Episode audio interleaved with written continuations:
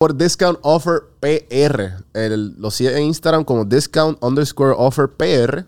Eh, para el Back to School tienen un 10% de descuento y si usas el código CAFE10, CAFE10 y entras a la página de ellos, discountoffer.store, puedes ver todos los relojes que hay para el Back to School con el 10% de descuento.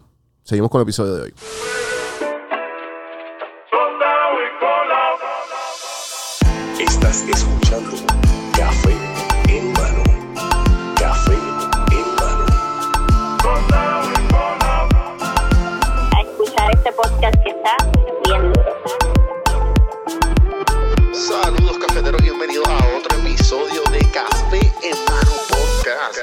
Vamos a empezar esta pendeja. Ya. Llegado. En fin. Natalia Figueroa, bienvenidos. Emanuel y. Emanuel y Emanuel. Porque mi mamá se molesta después. En verdad. Sí, se molesta. Tienes, que decir los dos apellidos. Sí, sí. Yo Natalia voy a presentaciones y si yo no digo Manuel y ella empieza a pelearme. Y igual. ahí pues, ahí hay dos semanas de pelea después. Es complicado. Pero es verdad, tenemos madre. Así que Sí, sí, exacto. That's true. Eso es algo gringo que, como que...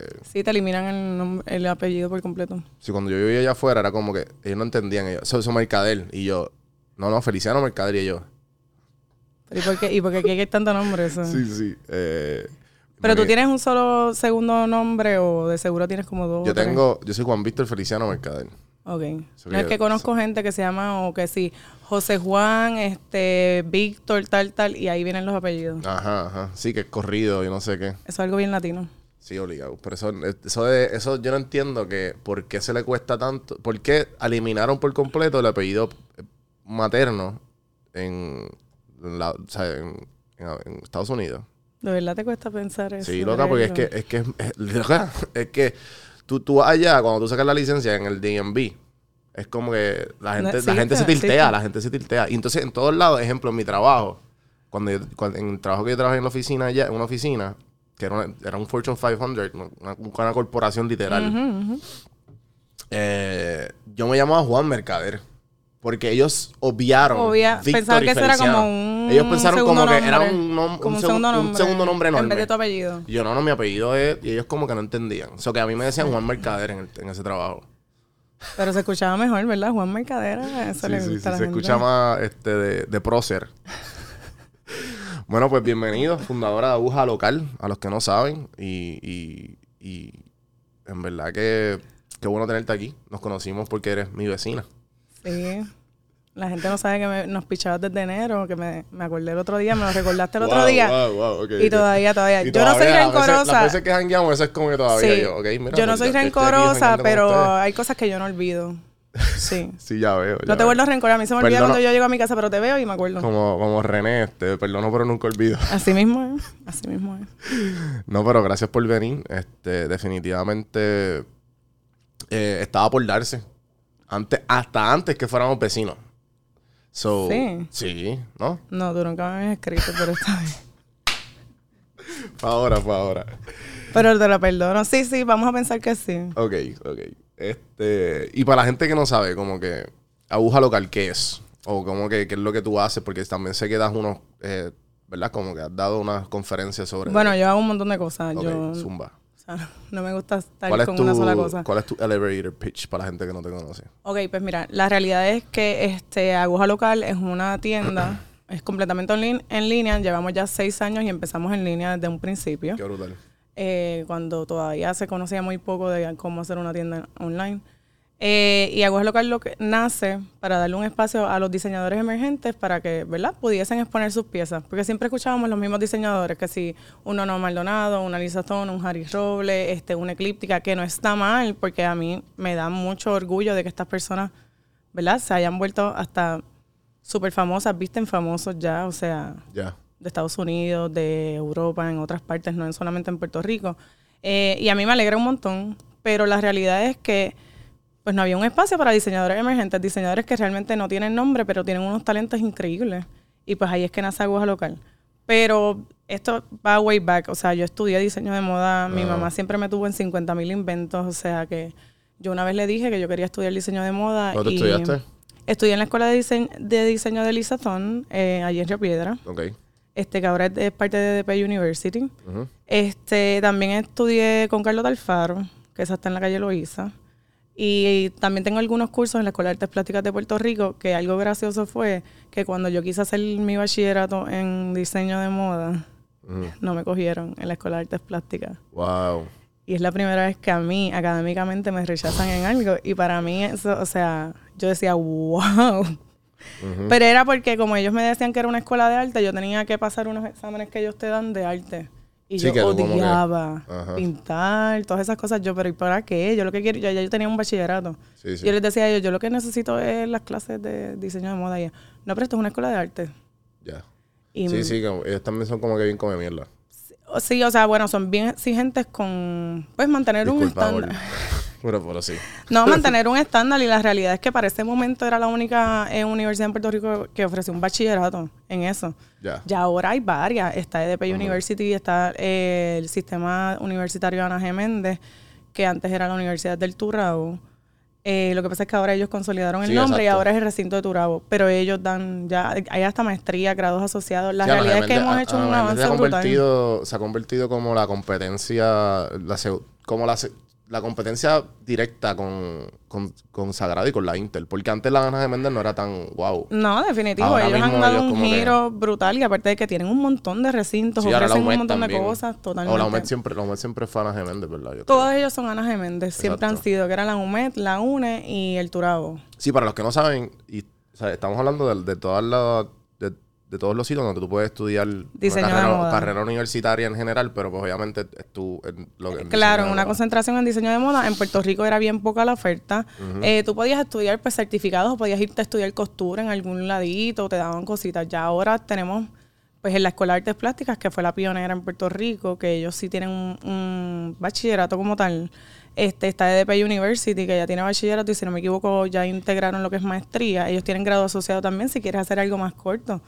Eh, que no necesites, ¿verdad?, hacer una maestría, un bachillerato, porque hay gente que ya tiene un talento tan brutal que lo que necesita es, pues, coger el curso para tener, decir, mira, tengo un grado asociado en esto. Sí, sí. Este, está la, la Escuela de Diseño de Lisa Thorne, que en su momento dado lo que daba eran certificados. Pero ¿qué es eso del... O sea, yo no sé nada de, de, de todo este mundo. ¿Sabes cuál? La escuela de diseño Lisatón, ¿quién es Lisatón? Y que es una escuela Thorne es una en- diseñadora de modas en Puerto Rico bastante reconocida.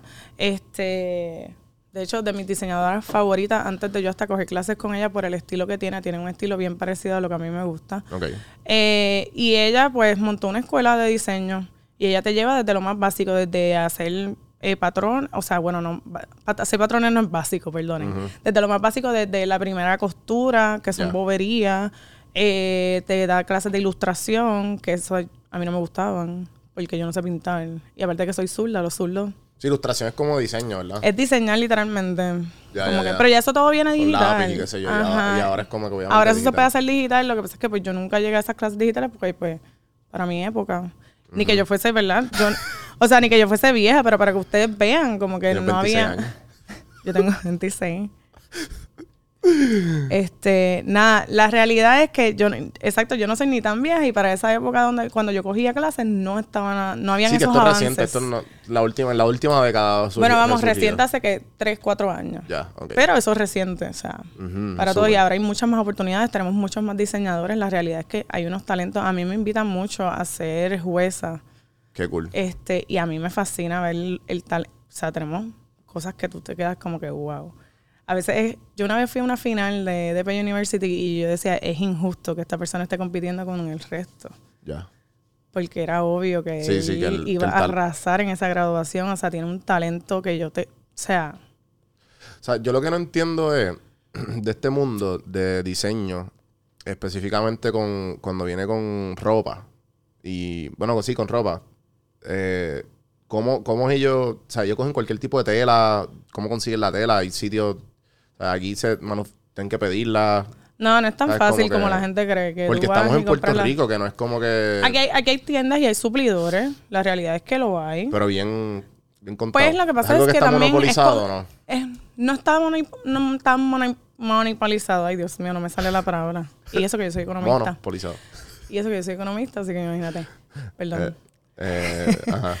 Eh, ok, no, No realmente, aquí hay varias tiendas, sobre todo en Bayamón, eh, se conoce mucho por tener de las mejores tiendas, hay en Arecibo, este, una de las mejores en Río Piedras, en su momento dado el Paseo de Diego estaba lleno de tiendas de tela. Obviamente van yéndose a quiebra, pues es costoso, comprar telas en, en Puerto Rico es costoso. Por eso digo. O sea, tú puedes comprar una, una yarda de una tela que lo que te va a dar es para hacer la parte de arriba de un traje de gala, lo que sea.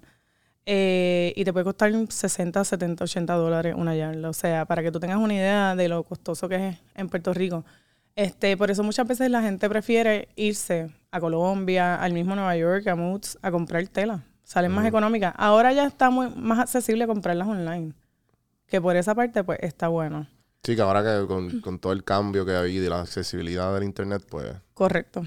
sí, sí. Ahora está tú- de China, tú puedes, pero También- obviamente depende. Lo único, el único, el único downside, y me imagino, es el, el hecho de, de que tú no puedes ver la calidad. O sea, tienes Bueno, que leerla o tienes que saber. para- Totalmente. Hay veces que te mandan muestrarios. Ujú. Tú puedes pedir un muestrario y obviamente eso cuesta, pues un libro de muestra te puede costar 60 dólares, pero ahí están todas las muestras de la calidad de telas que ellos tienen. cool. O sea que la realidad es que tú le dices, pues mira, lo quiero. Y tú puedes tocarla. Tú, otra cosa que nosotros sí se hace, y en la escuela de Lizazón, ese fue de los exámenes más difíciles que yo tuve, era el examen de textiles.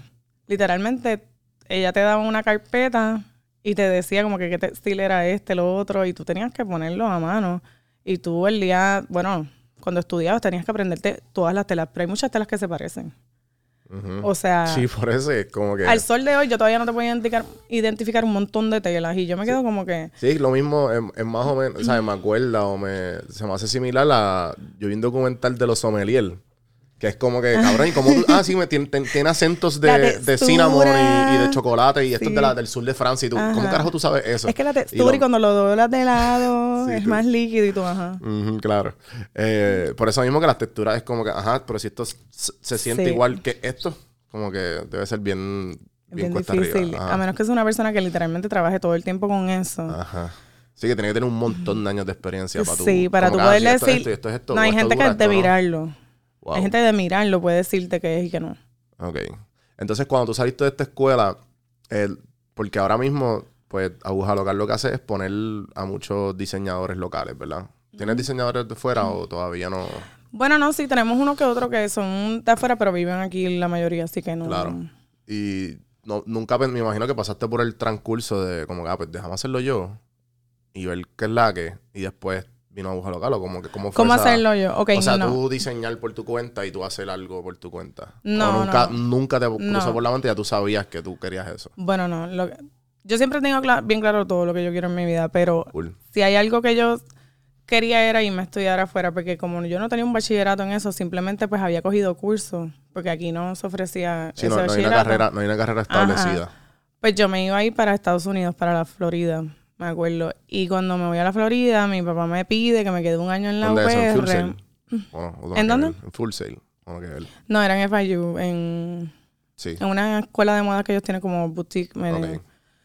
La cosa es que cuando yo le digo a mi papá que me quiero ir a estudiar diseño de moda, era algo que era mi sueño y estudiar también marketing de moda, fashion merchandising, era como que mi sueño. Este, mi papá, pues, mi papá me apoya en todo, de verdad, no puedo decir que no, te- y yo lo adoro, pero en esto como que no, estaba como tilteando. Y él me dijo, pero quédate un año en la UPR, porque mi papá es súper UPR a Río Piedra. Él no le, todos los otros recintos no existen. Gallito. Ujú. Eso es así. Y mi mamá igual, y mi mamá, o sea, y ya mi hermana había entrado, mi hermana me lleva un año y tres meses, o sea, que ya, ya había entrado a la universidad, a la UPR Río Piedra. Y mi papá me dijo, quédate un semestre, un año, y reevaluamos las cosas. Y yo, pues, ok. Y yo ya estaba contando los días para reevaluar las cosas. Como en eh, me, me encantó la UPR Río Piedra, yo no sabía que me iba a fascinar tanto, wow. Yo me enamoré de la, de la universidad. Sí que en el segundo o tercer año yo digo, diatre, pero es que yo todavía tengo esto aquí, que me quiero ir, que me quiero ir a estudiar eso. Claro.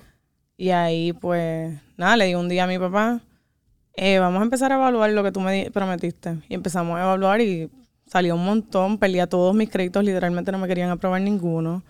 Eh, tenía que empezar, bueno, me aprobaban como cinco clases, entonces básicamente empezar desde cero, ya yo iba para mi tercer año de universidad Y yo dije, mira, termino y eso yo en algún momento lo voy a lograr porque yo soy de las que si tengo algo, yo lo, o sea, todavía yo me paso buscando para meterme porque ahora las puedo coger online. y Sí, puedo hacer una exacto. maestría ya que tengo un bachillerato.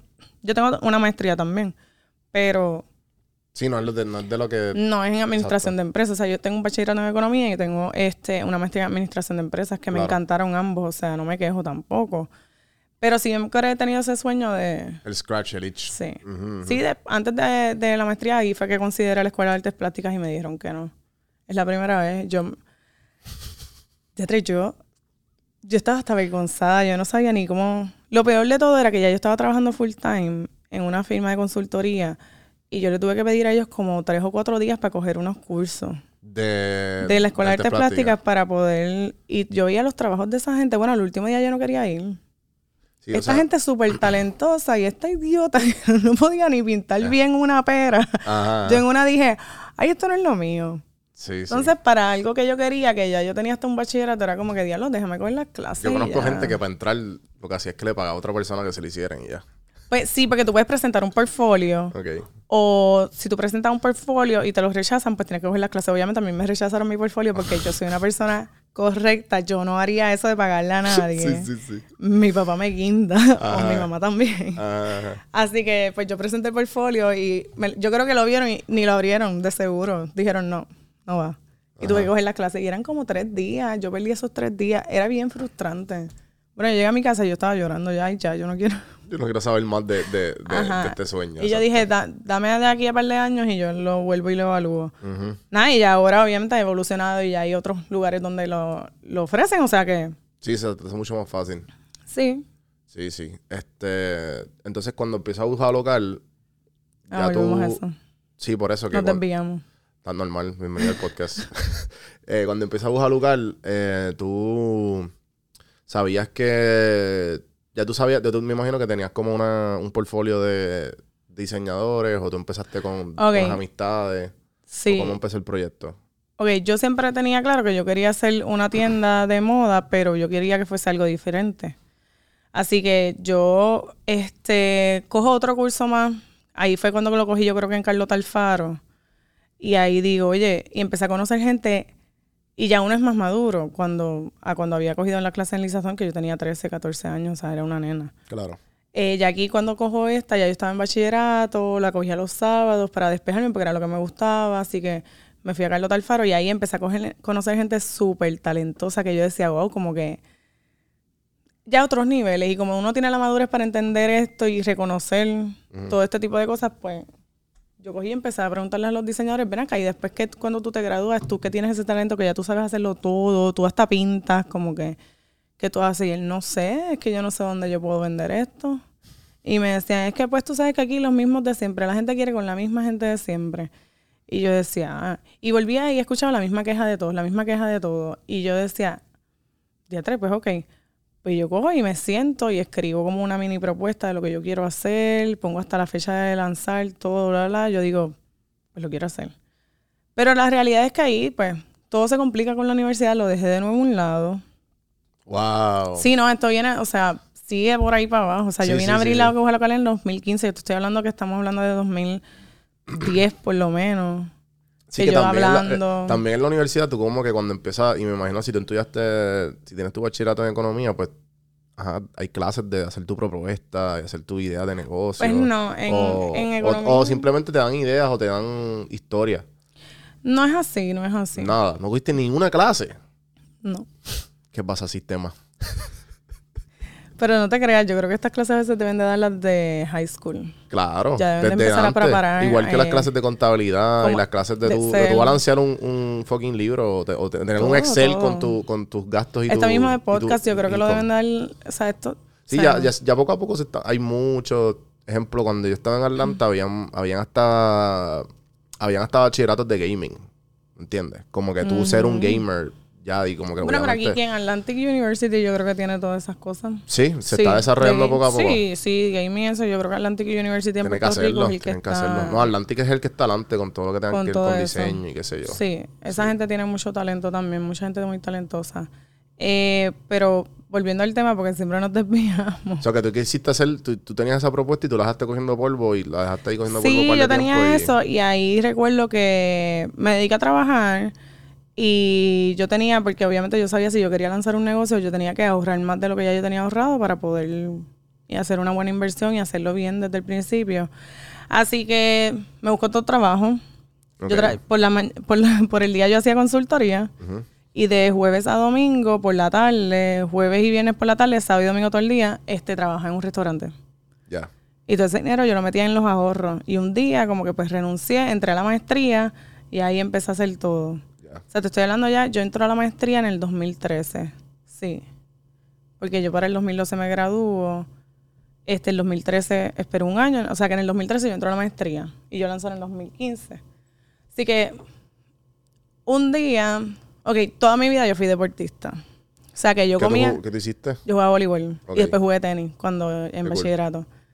Eh, pero me quedé muy bajita, así que no, eh, uno no puede hacer nada con eso. Sí, sí, sí. Yo mido 5, 6. Todo tipo ahí, 6, Yo mido 1. 5'4", mido 5'4". Ah, bueno, ok. según Carlota yo mido 5'5", pero está bien, se la voy a dar. me gusta, me gusta que me ponga 5'5". Sí, sí, sí, sí.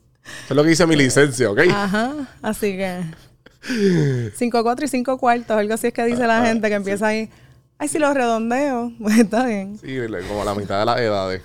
Ok, ¿y qué pasa? Que tan pronto yo dejé de jugar todo lo que dejé de jugar, yo me di cuenta que yo no podía comer lo que me diera la gana. Porque yo empecé a engordar un montón. Sí, porque el, el de eso pasa. Yo, me acuerdo- yo, yo hice, yo hice baloncesto toda mi vida. Y paré en high school, como al segundo año. Y entonces empe- la bebelata empezó Esa es la cosa. cuarto año, primer año de universidad. Y eso fue como que, espérate, ¿qué pasó aquí? Ujú, Es Sí, sí, sí. horrible. La- el metabolismo empieza a bajar. ¿Qué es eso? Yo no sé ya no qué es eso, qué es el metabolismo. Ajá, ajá. Ahora sí, Metemos una clase del contar- metabolismo. Contar calorías y tú. y como quiere y no baja, y, Y tú ahí, diablo. ¿Qué es esto? O sea, ahora es mantenerse, tratar de mantenerse. Bienvenido a la adultez. Pues la cosa es que yo un día buscando por internet bootcamps para hacer un bootcamp para entrenar. Realmente era para mí, para yo entrenar. Ajá, ajá. Veo un- uno que dice bootcamp de negocios y yo, qué cool se ve esto y costaba como 200 pesos. Yo cogí ahí mismo, lo pagué. Yo sin pensarlo, se me olvidó que estaba gorda. Yo ahí, ah. Sí, sí, sí.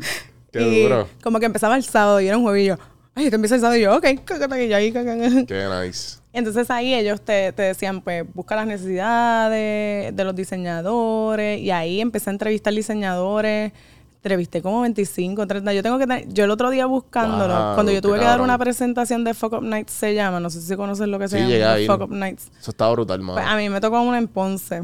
Qué brutal. Y estuvo súper cool. Y yo ese en Ponce presenté hasta, yo creo que los emails que yo enviaba, eh, a los diseñadores me contestaban, todo el mundo me contestaba. eh, y ahí yo, fue que yo empecé y yo dije, lo voy a hacer.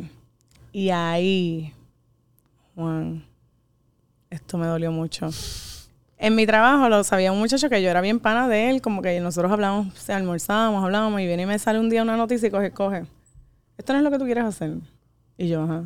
Literalmente ya lo habían montado a alguien. Y yo no puedo decir, ay, se copiaron de mí. No, realmente no. Simplemente, ya todo está inventado. Nadie se copia de nada. Es que las ideas como que...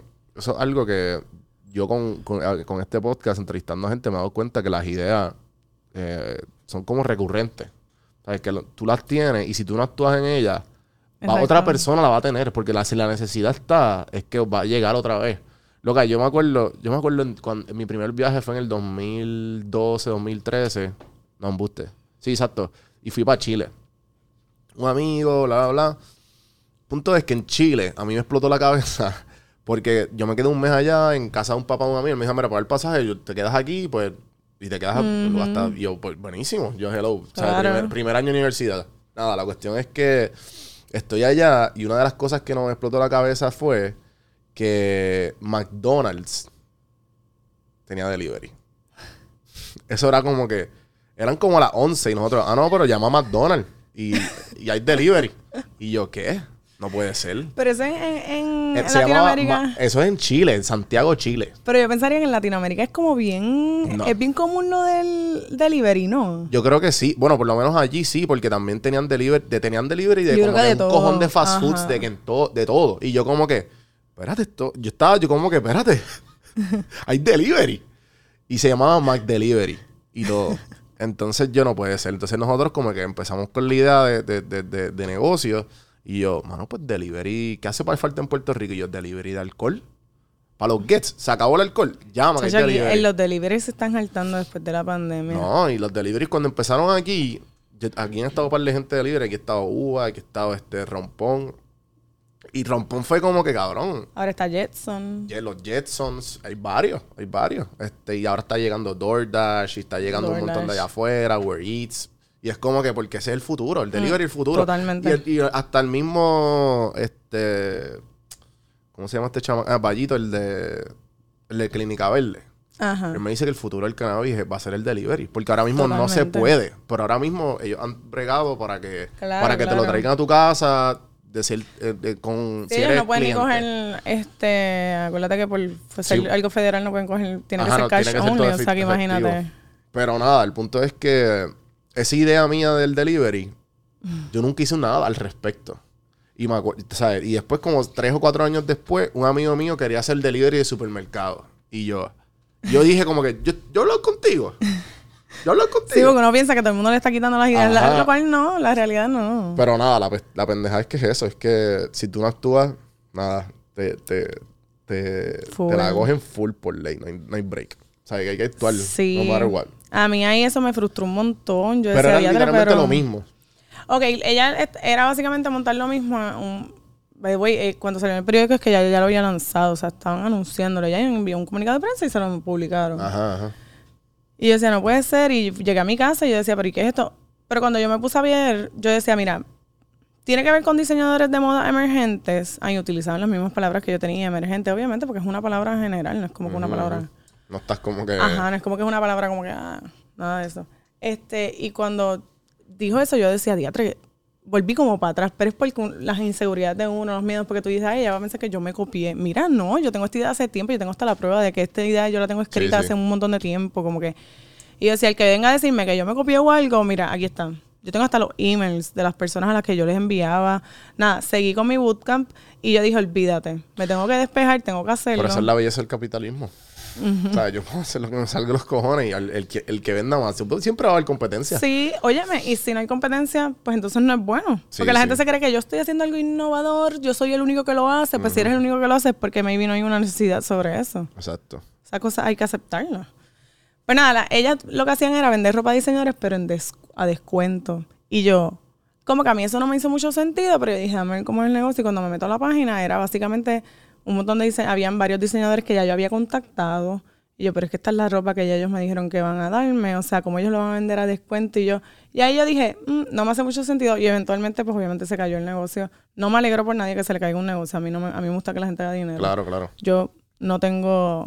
¿De que sabes que hay que Sí, me, se me están copiando era- de algo yo? Era, simi- era similar, pero no era lo Sí, tuyo. era totalmente similar y obviamente alguien me dijo que ellas pensaron que yo me copié en su momento y yo a mí no yo no lo cojo personal, de verdad. Este, así que después de eso lanzo eh, y digo un día yo voy a lanzar el febrero 28 del 2015. ¿Por qué la fecha? No me preguntes por qué. Yo me meto presión. Y Febrero hace- 29, Ajá. como Bad Bunny. Yo a mí me gusta meterme presión y yo dije como que ya la fecha se estaba acercando para un año nuevo y yo dije yo tengo que lanzar esto este año. Yo no puedo Eso seguir es lo que yo hago mierda. cuando yo empecé, y eso es una de las cosas que yo le recomiendo mucho a la gente que está empezando por lo menos el podcast. Yo le dije, ahora estoy coordinando eh, un podcast con César. Y yo le dije, cabrón, para tú empezar, él tiene la idea hace tiempo. Y yo, para tú empezar, coordina entrevistas. Sí. Coordínalas, pero con fecha y hora. Aunque tú no sepas, no tienes el intro, no Sí, tienes el no, arte. tú después lo Tú coordínalas. Y después de Eso te, vas te metes presión. Te vas a meter presión. Meter totalmente. presión. Pues así fue que empecé y un día en WordPress montamos la página, un amigo me ayudó, este, porque Y eso WordPress tiene no es fácil. No, porque tiene mucha programación. Yo soy bastante techie, o sea que Mm. tenía, necesitaba ayuda, pero Sí, porque Word- WordPress es como MySpace, que tiene mucho código. Y sí, ¿verdad? tiene mucho código. Este, copy-paste aquí, copy-paste allá. tenía mucho código y él me ayudó como que a montar el backend, lo que yo le digo, y ya yo me encargaba de lo otro. Este, tomamos unas fotos, quedaron horribles. Bueno, sí, yo te enseño las fotos del- de cómo yo las se hacían antes, como uno va aprendiendo en el proceso, Claro. a cómo están ahora. Pero nada, hicimos un lanzamiento, tiramos un comunicado de prensa, mucha gente nos publicó, me hicieron entrevistas, estuvo súper cool.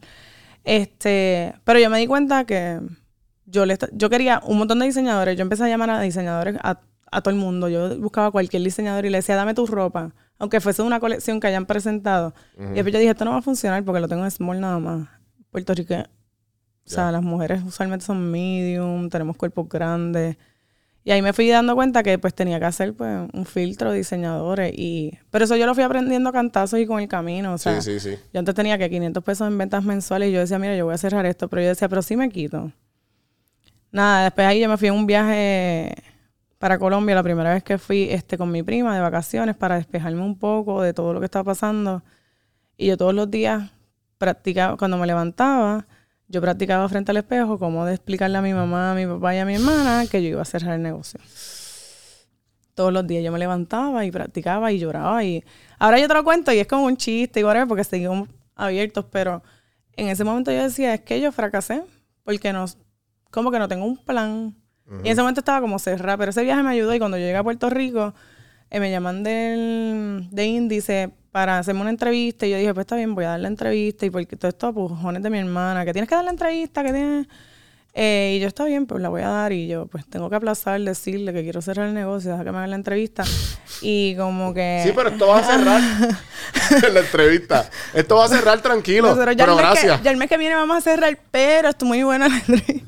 No, y yo ahí disimulando, yo no, no, va muy bien. Y yo aquí, yo, como que este poker face que yo sí. tenía, porque yo en mi cabeza era practicando mi, mi speech. Y cuando yo veo que me sacan la portada de índice y En la me, portada, qué duro. yo me levanto con 50 mil mensajes de toda la gente como enviándome fotos de que estoy por todas las luces. En ese momento el que era mi novio eh, enviándome fotos, recogiendo periódicos por todos lados. Y yo, Llorando. yo no puedo cerrar esto. Esto es una señal. Sí, Y sí, yo, sí. pues nada, no lo, no lo cerré. Y me reinventé un poco. O sea, yo me he tenido que reinventar muchas veces porque como es una tienda completamente online, es mucho más difícil Ya. atraer tráfico. eh, que la gente, como tú venderle a la gente que esté segura de comprar una pieza y que le vaya a, a servir, porque la experiencia que uno tiene aquí con un diseñador de moda es que las piezas son pequeñas. Y pues sí, nos dedicamos a buscar diseñadores que quieran crear colecciones ready to wear. Y ahí fuimos reinventándonos. Y ya yo hice un screening. Yo ahora antes tenía 100 diseñadores, ahora tengo 50. Y me gusta más tener, porque tengo más control de la calidad de las piezas que tenemos. Eh, empezamos a hacer un filtro. La realidad es que dimos un cambio y me gustó muchísimo más. Eh, soy mucho más selectiva con las piezas que traemos. Eh, y así vamos. Sí, porque me imagino que cuando yo... Es como, col- como la historia de los freelancers. Cuando tú empiezas a ofrecer tus servicios, como que... Sí, sí, sí. Si sí, que cien- todo el mundo te cien- 50 contrate. pesos, 100 pesos. Dale, dale. Se joda, yo lo hago. Y de momento como que... Mira, no, tienes que ponerte precio heavy. O tienes que ponerte el precio que tú valgas. Porque me imagino que es lo mismo con los diseñadores. Como que no puedes tener a todo el mundo. Porque, porque si no... la calidad que tú quieres o lo que tú quieres que, la persona, la experiencia que la persona se lleve de tu marca, no va, a ser, no va a ser la que tú quieres. No, y yo tenía un acuerdo distinto con todos los diseñadores. Ya. Y me volvía loca. Y hasta que un día yo dije, no, este es el acuerdo y estas son que, mis tienes que reglas. tener el re- neut- exacto, algo neutral, que cool. ¿Te gusta, no te gusta? Ok, that's it. Como que llegó un punto que entonces, en vez de yo escribirle a los diseñadores, ellos me escribían a mí y eso es bellito, al sol de hoy. Yo no, o sea, hay algunos que sí, que si me interesa mucho, pues estoy ahí detrás de ellos, porque ya puedo identificar qué pieza se va a vender bien brutal, qué pieza se va a ir viral, qué pieza... O sea, nosotros ya vamos identificando piezas que yo quiero que estén forever en la tienda. Ya. Y de ahí por ahí seguimos. Después pasó lo del huracán María, volví a tener que reinventarme porque Y- se cayó y- todo. Y, y bregar con diseñadores, me imagino que tienes que bregar con mucho ego, ¿verdad? egos y responsabilidad. Conseguir diseñadores que sean responsables es difícil y los amo y los adoro. Yo no, o sea, Sí, yo sí, se los sí. digo, yo, o sea, yo soy bastante transparente con los procedimientos. O sea, yo he caído a veces como que pues en deberles cosas que se me olvidan a veces, que no las escribo. Yo tengo que escribirlo todo, yo lo anoto todo en mi agenda Me encanta. para poder como que hacer todo lo que hago, lo tengo que anotar todo. Y pues si hay algo que yo no he anotado, pues he fallado con ellos y yo pues claro, soy humana también. Eh, pero sí me he quedado. El filtro que tengo de diseñadores me encanta ahora mismo porque son personas súper responsables, están bien en el proyecto, bien metidas en el proyecto, que eso es algo para mí súper importante también. Eh, por eso, pues, prefiero tener menos diseñadores. Antes, pues, tenía otra idea de lo que quería que fuese mi negocio. Sí, porque también me imagino que es que bregar con servicio al cliente es difícil y también y, y tener como que una un, un me imagino que tener una cartera de suplidores es más o menos lo mismo que servicio al cliente, pero servicio a suplidores, porque eso- tú estás peleando con Totalmente. personas. Yo cada vez que daba una presentación de cómo era mi negocio, como que yo tenía que explicar que yo tenía dos target markets. Mi diseñador y mi cliente. Ya. O sea, que también pues es bregar con todos esos diseñadores y es como tú dices, los egos. Una vez una de ellas que yo le di una sugerencia me dijo zapatero a su zapato. Y yo lo respeté y es cierto, tiene toda la razón, tuve que quedarme callada. Mira. wow, wow. Pero, pero, Es fuerte, pero... pero cuando, cuando, cuando viniste de Colombia, ¿qué fue lo que te cliqueó que tú como que, ah, no, espérate? ¿Fue la entrevista índice? ¿Fue Colombia? como que, Sí, ¿qué fue, la lo que entró? entrevista. Fue la y- combinación de como que muchas cosas corridas que pasaron, que tú como Sí. que, ah, espérate, me tengo que reinventar. Fue la que entrevista meterle. y después de la entrevista recuerdo que mi hermana me, me dijo para empezar a solicitar a varios, eh, varias incuba- incubadoras de negocios. Este, y ahí solicitamos a una incubadora que se llama Enterprise de Grupo Guayacán y entramos para el corte del 2017, si no me equivoco, y ganamos tres premios. Qué brutal. No, eso es, es una experiencia estupenda. eh, y ahí fue que yo logré hacer un rebranding de mi marca. Este, lo llevamos a otro nivel. Eh, ahí eso trae muchos más diseñadores, muchos más clientes. El branding para mí, en mi negocio, es bien importante. O sea que para mí eso nos llevó a otro nivel. Sí, porque también el hecho de que tú estés en una incubadora de negocio te da la seriedad, como que no, esto es. This is Totalmente. something que. No, y que tienes que meter mano. La realidad es que este mi hermana ahí ya se había quedado sin trabajo como para el 2016-2017 y ella estaba en el negocio full mientras yo seguía trabajando full time. Qué brutal. Este, y yo estudiaba, o sea, la maestría. Y ahora son tú y tu hermana.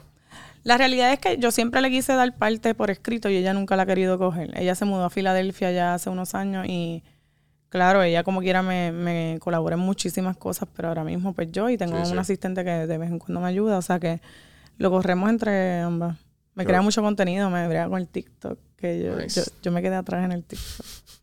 Eso, te puedo ayudar. eso es como algo gene- generacional. Es que de eso lo dicen, pero en verdad. No, yo sé que sí me pongo a aprenderlo, pero la realidad es que pues no he tenido el interés suficiente, yo creo. Eventualmente lo haré. Sí, sí. TikTok para mí eh, fue como que hay un hay un TikTok que sale este tipo tripeándose como que yo antes de antes de la pandemia. Hay TikTok que yo no sé qué de momento después de la pandemia. Riendo así. Y haciendo bailecitos. Sí, sí, sí. No, pero los bailecitos, esa es la mierda, que los bailecitos se fueron desapareciendo. Sí, yo O sea, todavía que- los hay, porque Sí, todavía sí. tú ves los psicólogos. O sea, y tú como que, cabrón, qué Está ridículo. bien. Sí, sí, es como que, y poner las letras aquí, yo, cabrón, yo nunca voy a hacer eso, como que, hasta ahí yo llego, hasta ahí yo llego. Eh, pero se, nada, o sea, cada cual con, zapatera a su zapato. Correcto. Ay, qué fuerte. Eso, eso me dolió mucho, pero Eh, yo la miré y yo, no, tienes Sí, razón, sí, sí. tienes razón. eh, me fui. Y, y después de ahí, te has vuelto, dijiste que te tuviste que reinventar varias veces, ¿te acuerdas de las veces las más O sea, que, tú, que tú tuviste una aprendi- a- a- enseñanza además del como que lo, lo de lo del ¿cómo es que se llama? la incubadora Guayacán sí, ok, cuando yo entré a la incubadora de Guayacán, estaba- era el 2017 que pasó Ya. María, entonces ya las finales iban a ser para, para esa fecha, pero pues no se pudo hacer. Porque por razones obvias, ¿verdad? No había señal todavía. Eh, ahí tuvimos que abrir un espacio como un brick and mortar. Eh, esta diseñadora mía tiene una tienda súper bella en la Avenida Domenech, este, Isabella Wright, allí de, de novias, y ella tenía un cuartito, y yo una vez, ah, tomamos unas fotos allí, y yo una vez le pregunté, yo, ¿y este cuartito? Y ella, yo no lo uso, ahí está. Y el cuarto estaba bello. Y yo, ¿cómo va a ser? Y yo un día le pregunto, yo ven acá, mira, ahora con esto de la pandemia, como que pues, en pandemia, mira a mí con lo del El huracán huracán, María, que no hay señal. Este, ya una vez hubo señal, mucha gente de afuera nos estaba apoyando y compraban un montón. Y ahí que vino lo del, lo del huracán, pues, eh, yo puedo alquilarte este espacio para que la gente quiera venir a... Para decirles que tengo un espacio y que puedan venir a comprar las cosas aquí. Y se lo estuvo alquilando. De hecho, justo antes de la pandemia lo cerré porque ya pues la gente volvió a acostumbrarse a comprar online. Ya sí no la pandemia fue con tanto. boom bien cabrón Y estoy tan, o sea, eso que yo dije, ay, déjame cerrarlo, qué bueno que lo cerré, porque la realidad es que pues con la pandemia pues la gente se tuvo que acostumbrar a comprar online. sí sí Pero después de, de ese reinvento que nos hicimos. El 2018 fue un año súper bueno para nosotras. Sacamos lo que es la, la isla de Puerto Rico. Este collar Sí, es de nosotros totalmente. Literalmente yo lo soñé. La gente, hay gente que no me cree, pero yo tuve un sueño con este collar. Y yo busqué por todos lados qué diseñador tenía algo similar y conseguí uno, pero eh, yo decía, no, es que es que lo que yo tengo en mi mente no es eso. Y un día, un Mother's Day, Día de Madres aquí en Puerto Rico, eso fue para mayo de 2018, me siento mi tía, de parte de padre, está en Puerto Rico y me dice, sí, yo estoy, que acuérdate que yo estoy ahora haciendo prendas y yo, ¿verdad? Y yo ven acá y se lo dibujo y le hago, ta, ta, ta, tú no me puedes hacer esto. Y me hace una muestra y yo le dije, eso es lo que yo quiero, ¿cuántos me puedes hacer? Y me la hizo y yo recuerdo que las listas de esperas eran algo ridículo. De hecho, yo tengo una foto de una amiga que me tomó nosotros en un aeropuerto, porque ese año, ah, para colmo, yo me había dejado de, de, mi, de mi novio en ese momento, justo en, en el huracán. Ujú. O sea, que yo caí en una depresión brutal. Fue horrible ese año. Como que eh, fue horrible en cuestión de lo personal, pero bonito en todo lo que pasó en el negocio. O sea, que me distraje con todo eso. Qué brutal. Y sacamos lo de la cadena y yo recuerdo haber estado, las listas de espera súper ridículas. Yo viajé cuatro veces ese año para despejarme. Recuerdo haber estado cuando lanzamos el collar, fue para después de verano, como para agosto por ahí. Recuerdo que en septiembre me fui con Stephanie, la que tú conociste, me fui para la República Dominicana y cuando yo prendí mi celular, mi hermana estaba cogiendo las órdenes. Eh, íbamos como por 4 mil dólares en menos de tres horas. En el collar nada más. Sí. Una cosa ridícula porque ya nos había llegado el collar y pues estaba ready para chipearlo y todo esto contestándole a las listas de espera. Y en, perdón, en agosto había sido, sí, lo de la lista de espera y yo escribiéndole a la gente y tú me ibas tachando con un highlighter a la gente que ya la había escrito, por donde me había escrito, eh, para indicarle que ya podían comprar el collar. Y eso era algo ridículo. Y obviamente si mi hermana no hubiese podido Yo, yo- lograrlo. yo me, he dado- yo me he dado cuenta que, en lo poco que te conozco, tú eres bien organizada. Ah, sí. Tú te, tú, pero tú, tú, tú siempre has sido así o tú tuviste que, Sí, no. que acoplarte No, después que es del toda negocio. la vida. He sido So que así fue siempre. fácil para ti. Yo pienso que ahora soy menos organizada que antes. Ok. ¿Y tienes algunos tips and tricks de, or- de organizar como que específicos? Porque ya ahora mismo, ejemplo, Mm. eh, ya sea el merch o ya sea, este, nada, lo que sea, esto, organizarte en general, que se te haga la vida más fácil. Claro, yo lo que hago es que tengo una agenda, o sea, mi celular. Ya an- antes yo cargaba con una agenda a mano, pero ya no, porque me acostumbré y me obligué a utilizar el celular. Ok, Y anoto todo y le pongo alarmas a todo. ya. Eso para mí es bien importante. Cuando te suena la alarma, eso es bien importante que si es algo que tienes que hacer al momento, lo tienes que hacer. No te puedes decir, ay, déjame darle snooze y ya mismo lo hago. No, porque lo vas a seguir aplazando. Sí, sí. todo ese tipo de cosas es, ha sido la clave para todo lo que yo hago. Este, sacarte tiempo. Pues mira, yo a veces divido, los domingos me siento y miro mi agenda. Y todas las noches yo repaso mi agenda. Bueno, ayer yo te escribí que si estoy... a- Porque yo repaso sí. mi agenda cuando termino mi día, a las 6 de la tarde, 7, me siento y miro lo que tengo al otro día para ver cuánto tiempo yo puedo sacar para lo que quiera hacer yo, lo que me da la gana, para trabajar en consultoría, que todavía hago consultoría. Eh, si tengo que atender a un cliente de los talleres que doy a veces, pues también yo me organizo el día antes. Pero trato de, de, de mensualmente hacer mi agenda y después la repaso todos los domingos. Eh, eso está buenísimo. Sí, este, el, el hecho de que yo Y lo anoto todo. Yo recientemente lo que hago es que ah, me hago mi to-dos el día antes, pero lo tengo tengo bien pocas bien pocas cosas coordinadas por Google Calendar. O sea, que me, me ayuda bastante. Por lo menos las entrevistas y eso, para Claro. organizarme y así pues la- la- le, le aviso a varias personas, mira, te- te- al invitado, a, a Santi y, y, a, y a los de la oficina, ¿entiendes? Ah, mira, voy a estar aquí a esta hora. Claro. Y pues me ayuda a... Y a la misma Sí. vez tengo el, el mi otro trabajo y pues como que me saco tiempo. Claro, es que el tiempo está. Sí, hay que... el- por Es que organizarlo. organi- organizarse es un, es un, es un trait y o sea, es un rasgo bien, Sí, eso- bien poco... La gente como que no le busca mucho valor porque el boricua, pues, no sé, yo creo que en, en general la gente como que bien poca gente le, le tiene el valor y la gente que sabe el valor de la, organiza- de la organización, ya sea en el tiempo, especi- en el tiempo nada más, el resto cae bien, bien fácil. Sí, todo va cayendo. Y la realidad es que sí, cuando tengo los de los to-do lists, tratar de hacer lo más que yo pueda dentro de lunes a jueves. Bueno, pero eso viene hace un año porque yo era una super workaholic. Este, y hace un año en la pandemia, cuando empezó la pandemia, que obviamente hubo que reinventarse de nuevo porque este, pues yo me quedé sin, básicamente sin mercancía porque los diseñadores no me podían dar mercancía, no habían supplies para poder comprarlo. Y aparte que no habían supplies, de repente tú veías a todos mis diseñadores, diseñadores haciendo mascarillas. Nice. Porque ¿qué, qué otra Sí, cosa sí. tú podías hacer? Tienes que sobrevivir de manera. Ajá. Y me preguntan, ¿tú crees que es buena idea ponerme a hacer maquillaje? Y yo, sí, haz dinero. Ajá. Ahora es el momento de tú hacerte un billetal de dinero. Sí, sí, O sea, nosotros vendíamos 5 mil, 6 mil pesos al mes en mascarillas solamente. Wow. Y yo les decía, tú tienes que aprovechar eso. Sí, sí. Tienes que aprovechar esa oportunidad. Olvídate de lo otro. Y pues poco a poco se fueron reinventando y todos haciendo mascarillas. Y yo me puse a hacer mascarillas también. Yo sé coser, o sea que yo me puse a hacer mascarillas. Este, pero también seguía dando consultoría y era todos, como todo se iba como que medio atrasando y acumulando, llegó un momento que yo tenía que trabajar 12, 15 horas, me amanecía todos los días en la pandemia, más uno encerrado, porque uno no podía salir, en Puerto Rico no se podía salir. No sé si estuviste aquí al principio de la pandemia, pero aquí no se podía salir. No, no, no. Y era horrible, bueno, hasta que un día yo como que casi colapso y le digo- empecé a llorar y le dije a mi mamá, mira, yo no sé qué hacer, yo estoy cansada, pero mi to-do list no se acaba, no se acaba. O sea, porque yo antes lograba tachar casi todo, pero esta vez era como que me quedaba como en una y hasta que uno le da como un burnout y se pone cada vez menos productivo. Pues yo lo que hice fue que este año eh, Encontrabas tiempo para ti. empecé a encontrar tiempo para mis cosas, para salir. Este, tú me veías, yo antes yo te decía, no, yo nada más puedo salir este día. Es que los otros tengo que trabajar. O sea, yo me dedicaba a trabajar todos los proyectos que yo tengo. O sea, eh, y este año dije, me lo dedico a mi rebaje de 30 libras. Brutal, Este, gracias. Que se me había hecho tan difíciles. Me dediqué, me puse a hacer ejercicio de nuevo full. Eh, Sí, el balance que uno Sí, necesita. porque yo siempre decía a mí todo lo que era de negocios, todo lo que era de trabajo se Es me hace bien fácil y para mí eso era lo primero siempre. Yo siempre he sido workaholic, esto es lo que hay, esto es lo mío. Eh, hasta que un día dije, pero ¿y tú? ¿Dónde te estás dejando?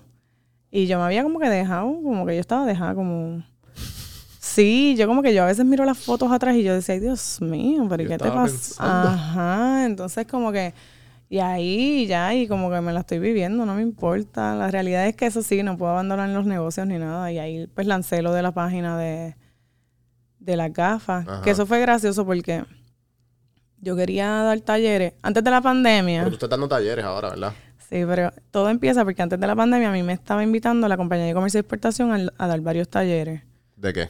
Este, el primero que di, ok, primero ellos empezaron, eh, Brands Puerto Rico una vez mencionó que yo podía hacer, ellos daban talleres pues del e-commerce, etcétera, y ellos siempre me llevaban como el case story. Y pues yo hablaba de mi experiencia, hablaba Mm. Sí, que saliste en el podcast de ellos. Ah, poco. sí, sí, con El- Jorge. ¿Cómo es que se llama? Este- El Bubble Rap. Detrás del Bubble Rap. Sí, detrás de tapes. Escúchenlo. Eh, es- tapes, bubble wraps, caja y bubble wraps. Pero está brutal, ¿no? Ay, perdón. Es que el nombre es largo. Sí, sí, sí. Jorge, te quiero. No, sale, Jorge, Jorge brega todas mis, mis tazas que están disponibles en Branzo Puerto Rico. Uh, aquí un shout out a Brands. Brands tiene muchísimas cosas, de verdad que para las personas que viven en el extranjero y tienen mucha nostalgia sobre Puerto Rico, de verdad que Brands. Ellos tienen un Instagram. Claro. Ajá, pero sigue contando. No, pero pon busco. e-fulfillment center y ahí es que ellos ponen lo Ah, del ya, podcast. Ya, e-Fulfillment, que ellos fueron los que trajeron este logo. Este logo fue gracias a e-Fulfillment Center. Gracias a e-Fulfillment. Mira, se llama eh, Entre cajas, tape y bubble wrap. Sí, y ahí tenemos un episodio de fulfillment buenísimo. Sí, sí, escúchenlo. Este. ¿Tú lo escuchaste? No, no lo he escuchado. Sin- soy sincero, no lo he escuchado todavía, pero lo voy a escuchar Bueno, es después como de él esto. dijo que está buenísimo. No, pero está bueno. Yo escuché el, el- un intro. Te lo juro. Pues nada, pues mis, mis talleres. La cosa es que la compañía de comercio e importación vio los talleres y le gustaron, pero ellos querían, un momento dado, me, un día me llamaron para dar un taller. Esto estuvo brutal. Me llamaron para dar un taller de how to pitch your business. ¿Cómo vender tu negocio? Qué nice.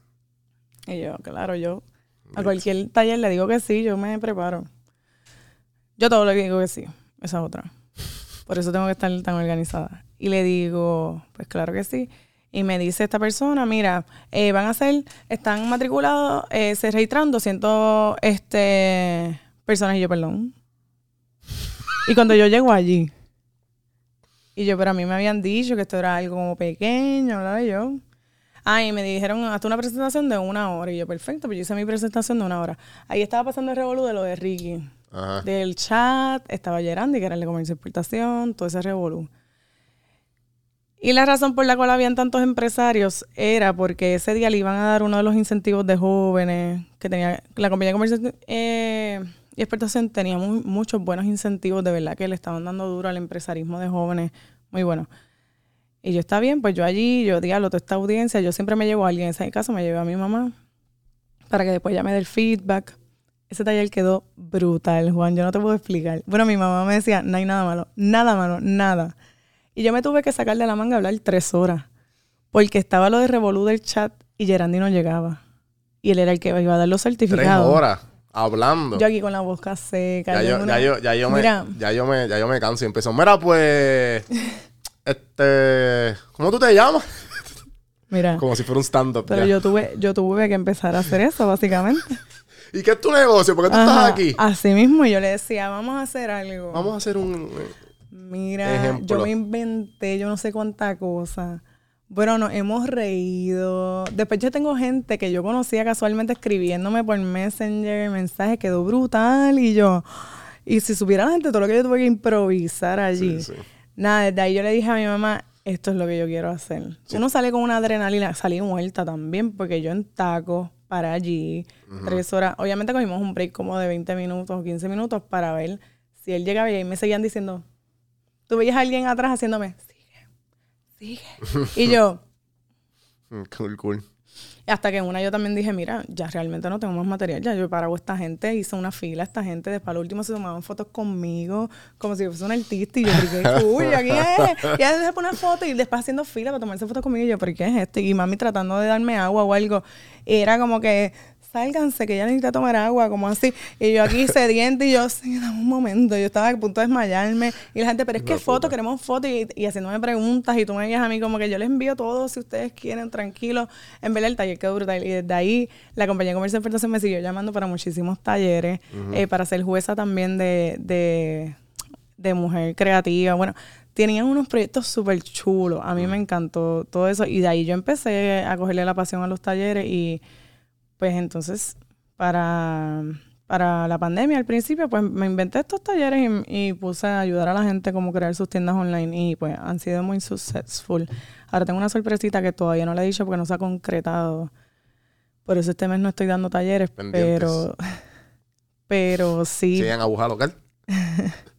vienen más talleres por ahí y aparte de, de, pues los talleres este creo que vamos a estar dando unos cursitos Chévere. even- eventualmente con alguien, así que está todo, está todo cuajándose. Que Qué ese es el proyecto nuevo que tengo. Eh, no, yo creo que ya podemos ir cerrando. Yes. Eh, hemos hablado de todo. De todo un poco. Eh, espero que la hayas pasado bien. Siempre me eh, pasó bien. No importa cómo sin ti. eh, ¿Dónde te siguen? Eh, o sea, tírate ahí el, el plug de dónde, dónde te Claro. pueden conseguir. Pues este, en las redes sociales como Aguja Local, así estamos en Facebook e Instagram y nuestra página online es agujalocal.com. Es bien sencillo. Brutal. Bueno, gente, eh, gracias. Espero que se la hayan disfrutado. Acuérdense de seguirme en, todo- en todas las plataformas como Don Juan del Campo. Llegamos a 10.000 en Instagram. Llegamos a 50.000 en TikTok. Gracias a los nuevos seguidores. Bienvenidos. O sea, esto es Café en Mano. Eh, acuérdense de suscribirse en cafemano.com, YouTube. Acuérdense de comentar. El iTunes, dejar el review si les gustó. Compartirlo a esas personas que ustedes crean que lo necesiten. Y por ahí vienen unas camisas. Así que pendiente a las redes, Don Juan del Campo. Y gracias a Socializa por el espacio. Gracias a Discount Offer. eh, usen el código Back to School 10% Café en Mano 10. Elite Traders Family. ¿Quién más?